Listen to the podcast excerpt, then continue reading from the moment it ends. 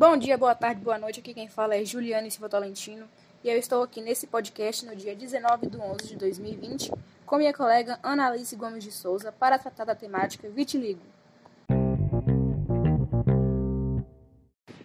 O vitiligo é uma doença caracterizada pela perda da coloração da pele. As áreas afetadas se formam devido à diminuição ou ausência total dos melanócitos, que são as células produtoras de melanina e que são responsáveis pelo pigmento da pele.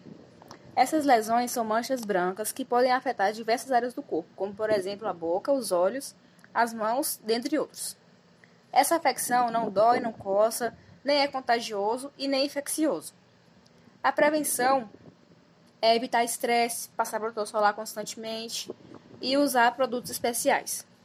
Naqueles pacientes que já possuem essa doença, que é o vitiligo, o indicado é evitar roupas apertadas, diminuir a exposição ao sol, controlar o estresse e entre outras prevenções.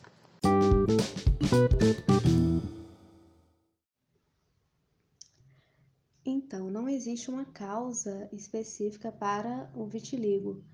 Porém, os especialistas já estão associando essa doença com estresse intenso e traumas psicológicos.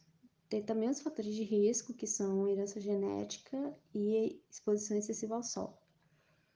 Bom, essa doença não tem cura, mas tem tratamento, que tem como objetivo cessar o aumento das lesões e também a repigmentação da pele. Pode ser utilizado o tratamento medicamentoso, que são os remédios tracolimos, derivados de vitamina D, e corticosteroides. Também pode utilizar a fototerapia da radiação, com radiação ultravioleta B principalmente para lesões de face e tronco, tecnologias a laser ou transplante de melanócitos.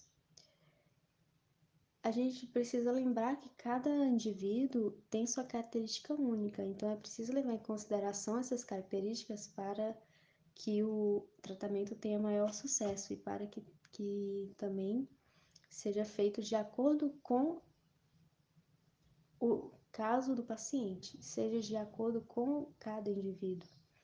E também esse tratamento deve ser discutido com o dermatologista.